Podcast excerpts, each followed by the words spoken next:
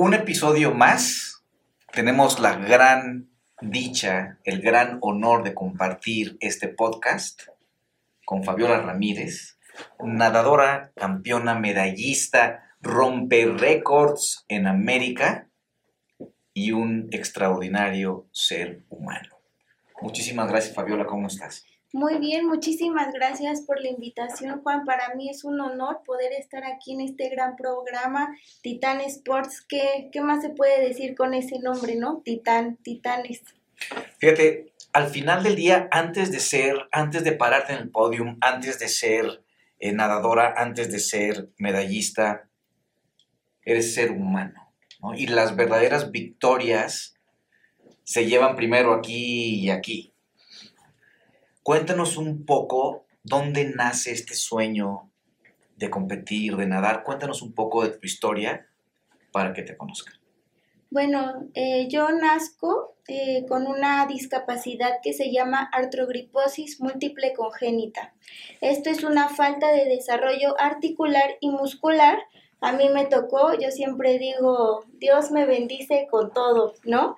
Me tocó en brazos y en piernas. Esta discapacidad puede ser que solo piernas o solo brazos. A mí fue completo. Eh, mi crecimiento, mi desarrollo, pues mis papás siempre fundamentales en mi vida, buscando los mejores hospitales, buscando quién iba a ser la persona que los iba a ayudar a poder crear que Fabiola pudiera ser independiente. Ese era el, el, primer objetivo de mis papás, era buscar la independencia, el poder tener un desarrollo social, escolar, profesional, de lo más normal dentro de las posibilidades que habían. Eh, mi, mi, tratamiento lo llevo en Estados Unidos. Tenemos la fortuna de entrar a un programa en Houston, en el Hospital Shriners. Claro, ahorita pues lo cuento muy feliz y como si fuera muy fácil, pero hubieron muchas cosas que, que tuvieron que pasar para yo poder llegar allá, pero lo cual fue una gran eh, fortuna, tanto para mis padres como para mí y la gente que, que me rodea. De la mejor atención del mundo. Totalmente, totalmente. Una vez mi mamá le dijo al doctor, en México hay un hospital Shriners, ¿por qué no me la manda para allá?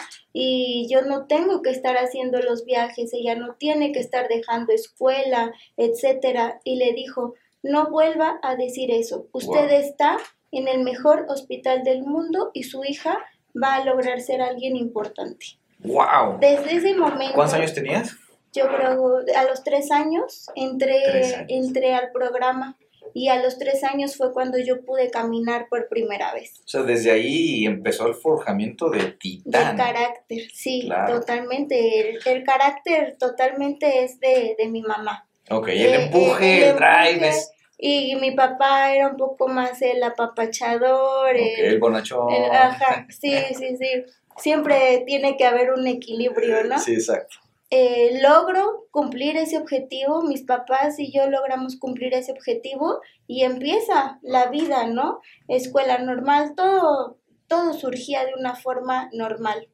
A los 15 años eh, me captan como talento en la alberca olímpica aquí en Ciudad de México. Pero estabas, ¿qué estabas practicando? o sea, ¿qué estabas... Yo iba debido a la discapacidad, pues tenía que hacer ejercicio todo el tiempo. Eso era como ya de por vida, Fabiola tiene que tener una actividad física porque si no se puede atrofiar y todo lo que ha ganado en estos años a la basura. ¿Y tú elegiste la natación o fue la que te recomendaron? fue, la que me recomendaron. Yo realmente hubiera querido ser bailarina, ¿no? Dos veces llegué a ir al ballet, pero pues imposible, ¿no? En el empeine no tengo articulación ni por, por ningún lado podía hacer un pas de buré, ¿verdad?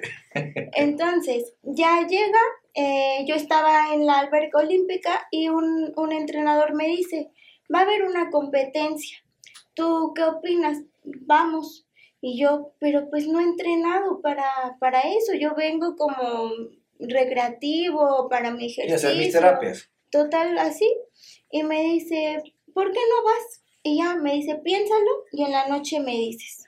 Ya en la noche habla él con mis papás, cuando yo regreso de la escuela, eh, me dicen, oye, me habló el entrenador, esto y el otro, ¿cómo ves? Digo, pues ¿en dónde es la competencia? Primero a ver si me convence el, y ahí tenías 15 años. Tenía 15 años. Eh, sí, apenas, apenas acababa de cumplir los 15 años y me dice, en Chetumal. Y digo, bueno, no conozco Chetumal, Vamos. Y, le digo, pero es que papá, eh, me da miedo porque pues no quiero perder. O sea, mm, eh, en la escuela no es como que hubiera sido de puro 9 y 10, pero había materias que en específico yo era sobresaliente. Entonces me gustaba, ya desde chiquita empezaba yo a ser como competitiva en ese aspecto, ¿no? O sea, si en algunas cosas no podía, en lo que yo podía y sabía que lo hacía bien, era excelente en, esa, en ese aspecto. Me dice, pues inténtalo, no pierdes nada. Algo de lo que mi papá siempre me enseñó es jamás digas no, jamás digas no puedo. Siempre, siempre fue, fue algo muy, muy, muy clavado y que todavía, hasta en cosas que uno debe de, ya decir no, aquí no es, uno sigue. A mí me dijeron que no. A mí me enseñaron a decir siempre sí. Ajá. Y ya pasa, voy a Chetumal, me ve el entrenador nacional de, de, parálisis cerebral, que es la federación a la que yo represento, y de ahí hasta la fecha sigo con ese entrenador, sigo, bueno, comencé a triunfar y me he mantenido en mis triunfos, y bueno, son tres Juegos Paralímpicos, Beijing, Río, Tokio, culminando este con una medalla de bronce, y en los anteriores siempre con esa casta, con ese carácter de, de, buscar más, o sea, ¿por qué? Si ya estoy aquí, ¿por qué no buscar más? ¿Por qué no estar dentro de las ocho mejores? Y después, ¿por qué no estar en las cinco mejores? Y cuando ya estás en las cinco mejores, dices, ¿por qué no estar en el podio? Y ahora que estás en el podio, dices, ¿por qué no estar en el primer lugar? ¿No? Oye, Fabiola, lo haces ver fácil. Oye, es que a mi mamá le dijeron, va a ser alguien grande, terminé el programa. O sea, de, entrada, estar en ese programa ya fue una gran bendición, una gran oportunidad. Sí, porque solo eligieron a 10 niños con mi enfermedad a nivel internacional. O sea, es a nivel... ¿De miles? Sí, sí. Ok. Y luego a los 15 te dicen, ¿por qué no compites? Otra gran señal buscador de titanes te descubrió. dijiste, a ver, a ver si me gusta, a ver, no conozco Chetumal, lo voy a... Llegas, empiezas a competir, sigues con el mismo coach. Cuéntame, en algún momento pensaste en rendirte. Cuéntame un momento en donde dijiste, tal vez no, o que querías tirar la toalla. Porque no, me imagino que no todo es fácil en este recorrido tan lindo que nos estás platicando yo creo que uno siempre busca e-, esa parte de, decir lo bonito, lo sencillo, cómo llegué y cómo lo disfruté, porque es lo que estamos acostumbrados a, a, que la gente vea, a lo que la gente quiere escuchar. Y cuando estamos en el hoyo, yo sí lo digo así, en el fondo del pozo, yo muchas veces lo he usado como el ave fénix, ¿no? El ave fénix llega un momento en que es celestial, es mágica, eh, tiene poderes, pero cuando acaba su, su etapa, vuelve a las cenizas, pero tiene que caer tanto, desintegrarse completamente para poder volver a surgir con más fuerza, con más, eh, eh, todo, todo, el poder que ella tiene, volverlo a, a recrear y todavía mejor. Y yo creo que ahí es donde muchas veces yo he estado, en las cenizas, ¿no? En el volver a encontrarme, el volver a, encontrar esa pasión, el volver a encontrar, yo creo que el hambre. ¿Cuál fue uno de esos momentos que dijiste, ya no? Cuando son los Juegos Paralímpicos de Londres. ¿En qué año? Fue en el 2012. Eh, yo estaba terminando la carrera de Derecho estaba en una etapa social importante de mi vida, pues fiestas, amigos, el novio, eh, porque pues, o sea, no por ser discapacitado, muchas veces la gente cree eso, ¿no? Que, ah, pues es una persona con discapacidad, no tiene vida, ¿no? Se dedica solamente a hacer deporte, o solamente a veces a vender dulces en la calle, o a que su familia no lo reconozca y lo tenga postrado en una cama. son muchas cosas que se ven alrededor de una persona con discapacidad. Y ver a alguien realizado con una discapacidad física o mental es difícil encontrarlo. Eh, llega ese momento en, en, Londres y el entrenador, eh, eh, en, ese, en esa etapa yo tenía otro entrenador. Y, y, pues no, llegó como a lo mejor esa rebeldía también mía de decir, o sea, ya, ¿cuándo voy a vivir? ¿Cuándo voy a hacer lo que yo quiero? O sea, mm, a lo mejor yo no soy buena en matemáticas, pero soy buena en inglés y mi papá le dio más importancia a que reprobé matemáticas a que saqué excelencia en inglés, ¿no? Por ejemplo. ¿Y tenías cuántos años? Ahí tenía ya 22. Sí, 22 años. Y, yo terminando tu escuela, Y tu novio, y tus competencias, y las fiestas lo normal de una persona de 22 años. totalmente. Y, y, llegó un momento en que no me dio, no me dio para, para juegos. Eh, en ese entonces la prueba principal que yo tenía era el 50 metros dorso. No estaba convocada, entonces yo tenía que luchar por el 50 metros libre, que eran unos 3, 3 segundos abajo del tiempo que yo traía tenía que haber entrenado. ¿No te dieron los tiempos para ir a, competir? Ah, eh, para ir a competir es un ranking. En el ranking hay un, un tabulador de tiempos eh, y se mide por las eh, atletas. Conforme vas compitiendo, vas poniendo una marca y esa es la marca que debes de, de registrar para ir a juegos te piden estar dentro de las 10 mejores del mundo, 8 mejores del mundo o 5 mejores del mundo. Okay. En ese entonces pedían las 8 mejores del mundo y yo estaba como en noveno, noveno o décimo, a nada. Pero tenía que mejorar mi marca, tenía que entrenar, tenía que comprometerme, tenía que hacer muchas cosas que en ese momento no hice y me costaron como no tienes una idea, emocionalmente hablando. Cuando sale la lista de los seleccionados nacionales y yo no me veo en ella, pues fue un llorar terrible, fue algo que, me marcó la vida y pues tuve que superarlo en ese momento, ¿no? Tuve que pasarlo. Eh, ¿De qué forma te estás preguntando? Sí, pues, fíjate, aquí yo creo que nuestra misión aquí en Titanes es que la gente que nos está oyendo, y más los jóvenes, ahorita hay como una apatía generalizada, hay, eh, empiezan a poner esfuerzo y ya no les gusta, y, o renuncian, o se cambian de actividad o de trabajo. Esto que estás contando para nosotros es oro molido, porque dijiste, bueno, tenía una vida normal y quería parrandear y quería estar con mi novio y quería terminar mi carrera, eres abogada, y no logro por nada algo que también me apasiona, te derrumbas y fue una lucha porque dices, ¿dónde está mi mente? O sea, ¿cuáles son las herramientas que tú usaste que te llevó de esas cenizas del Fénix a decir, voy por lo que sigue y con todo? Fue el, pues yo estaba obviamente triste, desilusionada de mí, de, de que en ese momento me di cuenta de que dejé algo que realmente, pero uno se, tarda en darse cuenta, o sea, uno como joven se tarda en, en darle el valor a las cosas. Yo creo que ese también es un problema muy importante.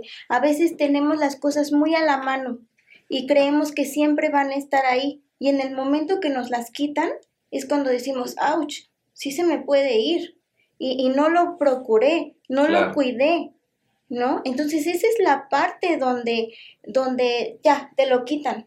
Dices, Dios, no. Y te empieza la ansiedad y te empieza la angustia y dices, no, yo, yo lo quería, ¿cómo lo recupero? ¿Cómo, cómo, ¿Qué tengo que hacer para recuperarlo, para volver a posicionarme, para volver a hacer esto, para volver a tener esta gran vida que yo tenía otra vez en mis manos? Esa es la, parte, ¿no? Que, te entra eso, que a lo mejor actualmente a pocos jóvenes les pasa, ¿no? Que dices, no, pues ya se me fue, ay, bueno, eh, bueno, pero pues aquí también está, se parece, no es igual, pero pues puede funcionar, ¿no? Y me voy por aquí, pero no va a ser lo mismo.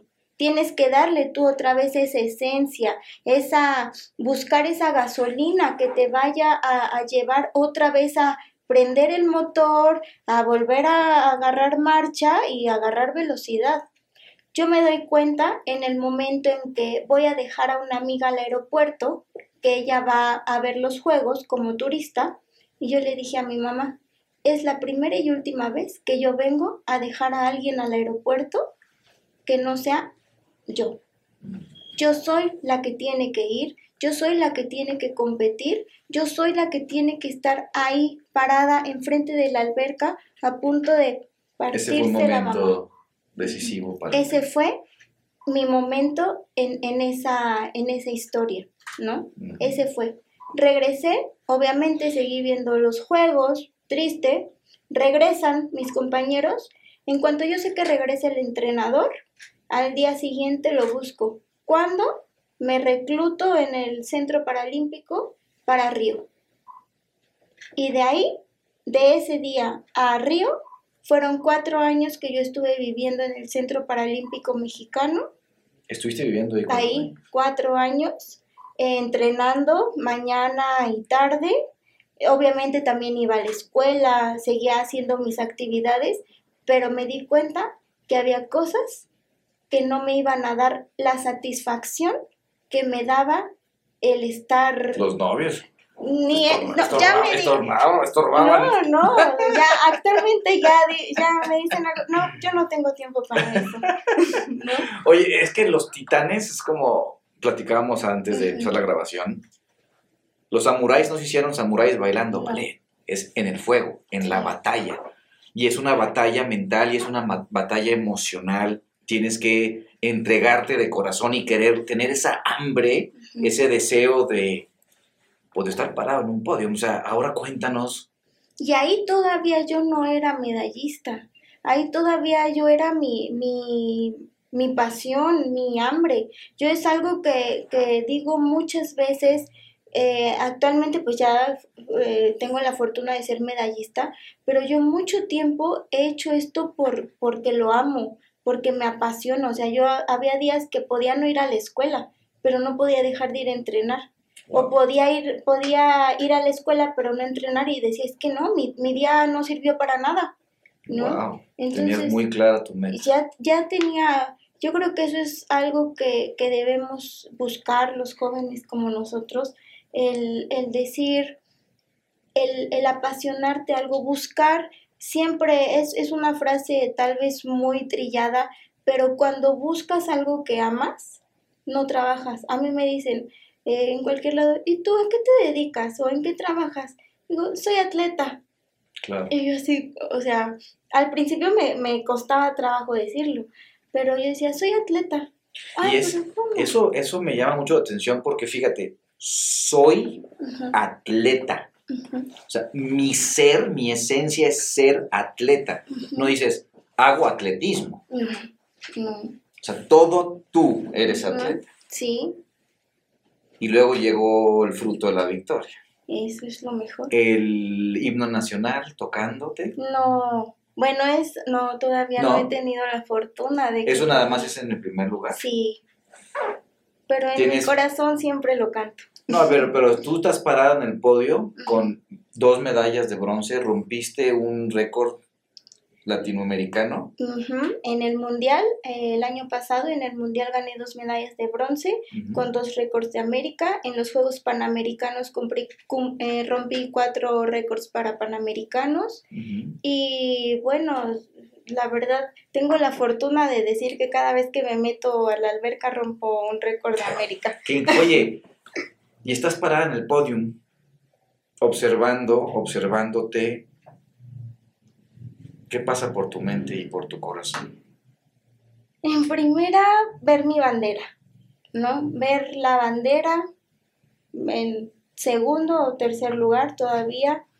eh, mi corazón late muy fuerte, me sudan las manos del nerviosismo, pero sonrío tremendamente. Es algo que, que me gusta mucho ver en mis fotos, ¿no? O sea, una, siempre que me están premiando, mi sonrisa es la más bonita De éxtasis. de, de felicidad, de satisfacción, de orgullo, de saber que mi mamá está cerca junto a mí, de que mi papá en la lejanía se va a sentir orgulloso de, de lo que creó, de que sus esfuerzos han sido fructíferos, eh, actualmente de saberme la mejor nadadora de mi país, que es algo que, que jamás, o sea, de verdad, yo creo que me, me, da, me da mucho sentimiento decir que es algo que jamás imaginé que iba a lograr.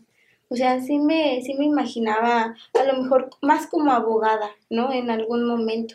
Eh, ser una gran abogada, luchar por los derechos de los discapacitados. Después era por, porque mi materia es laboral. Entonces, cuando entré a lo laboral, no, yo era, vamos a armar un sindicato y vamos a armar esto, ¿no?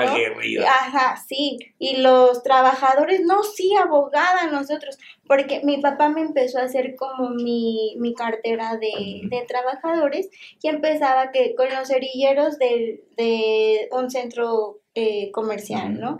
Que el albañil de tal, que esto. Y no, y, y yo tenía miedo porque pues mi tamañito, mido 1,43, tengo 34 años, pero me veo más joven. Entonces, hace 10 años me veía todavía más joven y yo decía, ¿cómo van a confiar en mí? ¿Cómo me gano la confianza del cliente? ¿No? Es con conocimiento. Claro. O sea, tengo que saber en dónde estoy parada, tengo que saber qué voy a decir a la autoridad, tengo que saber cómo voy a calmar a mi cliente si llega a tener un momento porque a veces es más ser psicólogo que abogado con los clientes. Entonces son temas bien diversos, pero que al final te llevan a un control de emociones, a una disciplina y a, un, a una pasión por lo que haces. Ambas, ambas materias, ¿no? Tanto como atleta como abogada. ¿Cuáles son las tres características que crees que tienes que te llevan a ser la mejor nadadora de nuestro país? Mi carácter. Mm, yo creo que también mi, mi carisma y mi fuerza de voluntad. Que mi, terquedad, mi terquedad, mi terquedad. Mi, o sea, yo me, me aferro. O sea, cuando quiero algo, créanme, cuando quiero algo, busco, busco, busco, busco. Y a veces pareciera que digo, no, ya, me rendí, ¿no? Y aquí me quedo. Pero no, solo es como darle chance a la otra parte, ¿no? y dice, mi carisma, ¿cómo, ¿cómo tu carisma te ayuda a ser la mejor nadadora de México? Porque a pesar de que he tenido muchas derrotas, he tratado de verlas de una forma positiva. O sea, sí soy muy realista también, ¿no? O sea, sé cuando sé que puedo algo y sé que no, sé lo que puedo y sé lo que no puedo. En lo que sé que no puedo, digo, ay no, aquí no me voy a... Como la bailarina. Sí, aquí no me voy a meter porque, o sea, no.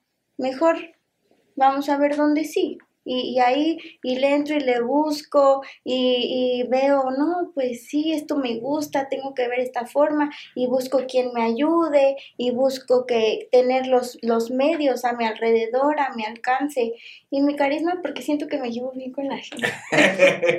¿Qué, ¿Qué le dices a las personas que nos están viendo, especialmente a los jóvenes? Queremos genuinamente elevar a la humanidad.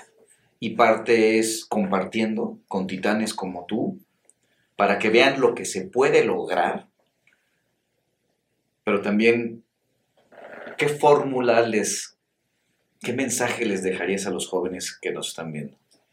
Yo creo que en la actualidad es, es muy difícil encontrar una pasión, ya que tenemos muchos distractores con la tecnología, sobre todo, y, con otras cosas. El esfuerzo es algo que nos cuesta mucho trabajo. Realmente buscar, esforzarnos, eh, no queremos, queremos las cosas fáciles, queremos que, que todo sea rápido también. Y si se dan cuenta, mi carrera no es solo de cuatro años, ya son 17 años que llevo yo en esta carrera y que mi medalla la gané hace tres años, o sea que, me tardé 15, mm, años, casi 15 años en ganar una medalla paralímpica.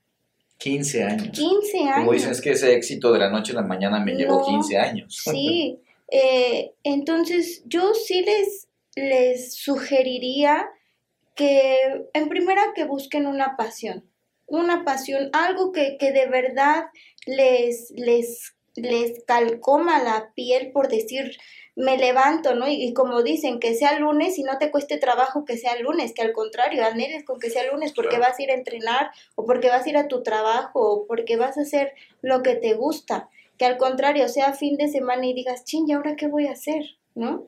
A mí a veces así me, me ha pasado, ¿no? El domingo, ¿no? Que no tengo que entrenar, pues como quiera ahí en la- el gimnasio de la casa, pues corro un rato o hago pesas. Oye, y los que dicen, es que, es que no me gusta nada, no me llama la atención nada. Hay muchas personas así ahorita, como desmotivadas, como apáticas. ¿Qué les dirías? Que me hablen por teléfono. Y yo les voy a poner a hacer algo. No, no, no. Yo digo que hay momentos, a lo mejor es un momento difícil por el que están pasando. No sabemos detrás de ese sentimiento de no quiero hacer nada emocionalmente que, que puedan sentir, el por qué no tienen ese deseo de hacer algo. ¿Qué, qué tiene que pasar en el ser humano para poder desear algo? ¿No? Tienes que tener hambre, primero que nada, tener hambre. Segundo, eh, aspirar a algo, tener metas. ¿Cuál es tu meta? ¿Ser el mejor TikToker? Órale, y le producen al video, y le ponen aquí, le ponen allá, y actualmente eso, eso ya no es no hacer nada, eso es un, es un reto bien importante. Si a mí me dicen, oye, mándame un video de tu, todo tu día completo, ¿cómo lo haces? Tengo que buscar a un Claro. TikToker Claro. que me diga, es, oye, necesito que me ayudes a producir un video porque me lo están pidiendo así asado. Eso, eso ya es una pasión que a esa persona le va, le va a llamar, le va a causar algo. Pero cuando no tienes así ni, ni, o sea, que de plano, yo digo, piensa en ti, piensa en cómo quieres tu futuro, porque a lo mejor ahorita, si dice e- esa persona, es que no quiero hacer nada, nada me gusta, es porque está teniendo todo en sus manos, lo básico, ¿no? Porque sabemos que es una pirámide de necesidades, ¿no? Las más básicas hasta abajo y vas creciendo. ¿Qué tan exitoso quieres ser? ¿Hasta, hasta qué parte de la pirámide de las necesidades quieres estar? ¿Quieres ser exitoso? Es hasta arriba. ¿Cuántos, ¿Cuántos pasos tienes que ir? Pero ahorita estamos aquí muy cómodos, tenemos agua, tenemos aire, platicamos, podemos estar aquí todo el No día. estamos ni esforzándonos No, para... Ni siquiera es como que yo haya planeado una presentación y todo, nada más te estoy contando de mi vida, Claro. ¿no? Pero, ¿qué he tenido que hacer en toda mi vida para que yo el día esté aquí sentada, que tú te hayas interesado en mi historia o que te intereses en la historia de alguien más, Claro. ¿no? Fabiola, eres una titán. Tu vida, tus logros inspiran. Gracias por, por causar que, que la juventud y los no tan jóvenes como yo nos movamos del lugar y queramos ser mejores personas. Gracias por compartirte, por tu tiempo y espero verte pronto de nuevo por acá. Claro que sí, muchísimas gracias a ustedes, de verdad para mí es un honor y ojalá eh, tengamos esta oportunidad nuevamente. Eh, de verdad, chicos que, que ven esto, las oportunidades siempre van a estar. Yo siempre he dicho, alguna vez lo escuché y se me quedó muy grabado, el éxito es la oportunidad combinada con el conocimiento. Entonces, eso es lo que te va a dar. No importa qué es lo que quieras hacer, pero mientras sepas y controles eso que quieres hacer, en el momento que veas la oportunidad, no la pierdas, porque las oportunidades no se van, simplemente llega otro y las toma. Claro. Y uno debe estar en el momento preciso, con el conocimiento adecuado y nutrirse, todos los días estarse nutriendo de lo que te apasiona. Ya te vi, ya oí el himno nacional y tú escuchándolo y viendo con las lágrimas en tus ojos. Mucho éxito y ahora que traigas ese primer lugar, nos volvemos a sentar a platicar. Con mucho gusto. Claro Gracias, que sí. muchas gracias. Gracias, gracias.